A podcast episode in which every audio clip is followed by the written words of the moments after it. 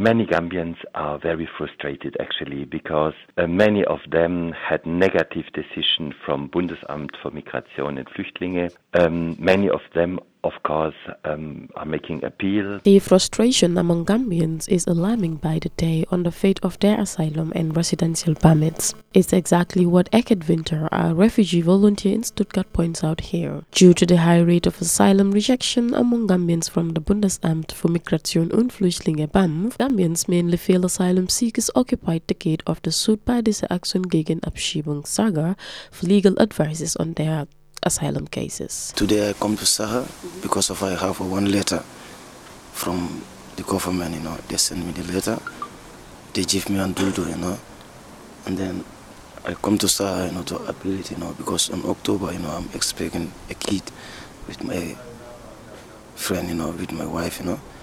No, I don't even know the content of the letter sent to me. That's why I came to Saga so that the letter will be translated to my understanding. So My problem is that the police came to my house last night while away. I was told they came to deport me back to the Gambia. I was once invited to the identification process in Karlsruhe by the Gambian delegates sent by the Gambian government. Unfortunately, I could not make it to the appointment because I was sick.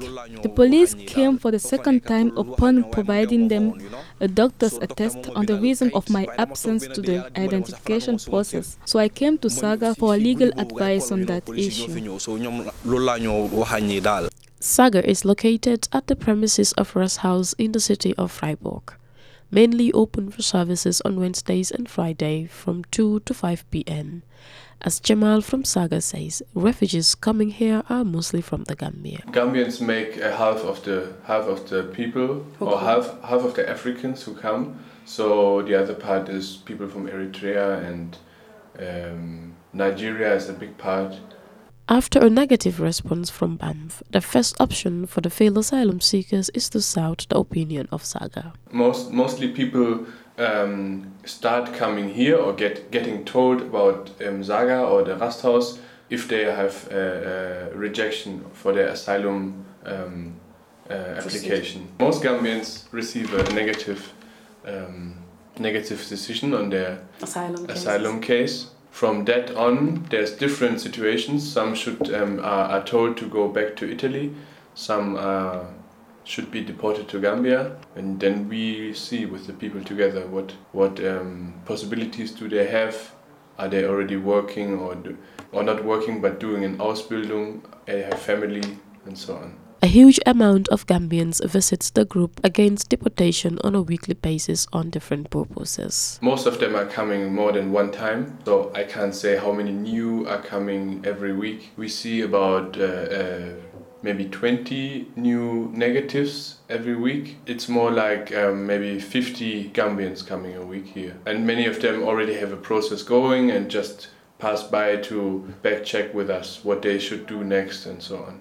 For different reasons, these people choose to go to Saga instead of meeting a legal expert after their responses. Because since there's so many negatives for refugees and especially Gambians, of course the, the whole lawyers which are uh, involved with um, asylum right hugely overcrowded and uh, the lawyers they, they um, don't take so many new cases. According to Jamal, the group does not serve as legal expert but do provide advice. We can't do the job of the lawyers, but then there's lots of people who doesn't have a lawyer and they pass by to at least ask some questions they would ask a lawyer. We don't act in the name of the people, but we try to help them what what decisions they should do. Saga Tours not only receives Freiburgers but people all across South Germany. There's uh, many places like from Stuttgart. Sometimes somebody's coming that far, but normally not. So we, we can't really speak for for the rejection amount for Gambians. During the past two years, the group has so far worked with hundreds of Gambian refugees but only registered less than 1% positive results. Yeah, many hundreds. Um, so after having a rejection, we I, I don't think we've ever seen a positive positive decision for a, a male Gambian. So most of the Gambians here is male, For females, it's different. Um, sometimes it's about female circumcision. For, for male Gambians, which make the bigger part, there I don't think we've ever seen a positive. Stop the Deportation is the top motion of the action group. Such voluntary service is what is saving many refugees from problems and solutions to their asylum processes. Saga is there to help us with the immigrants. Saga is very good and Saga is important also for us. And we Saga, but this time, actually, I don't know what we are. They help many of my friends. Even me, although I'm been there, but they help all of us, actually, yeah.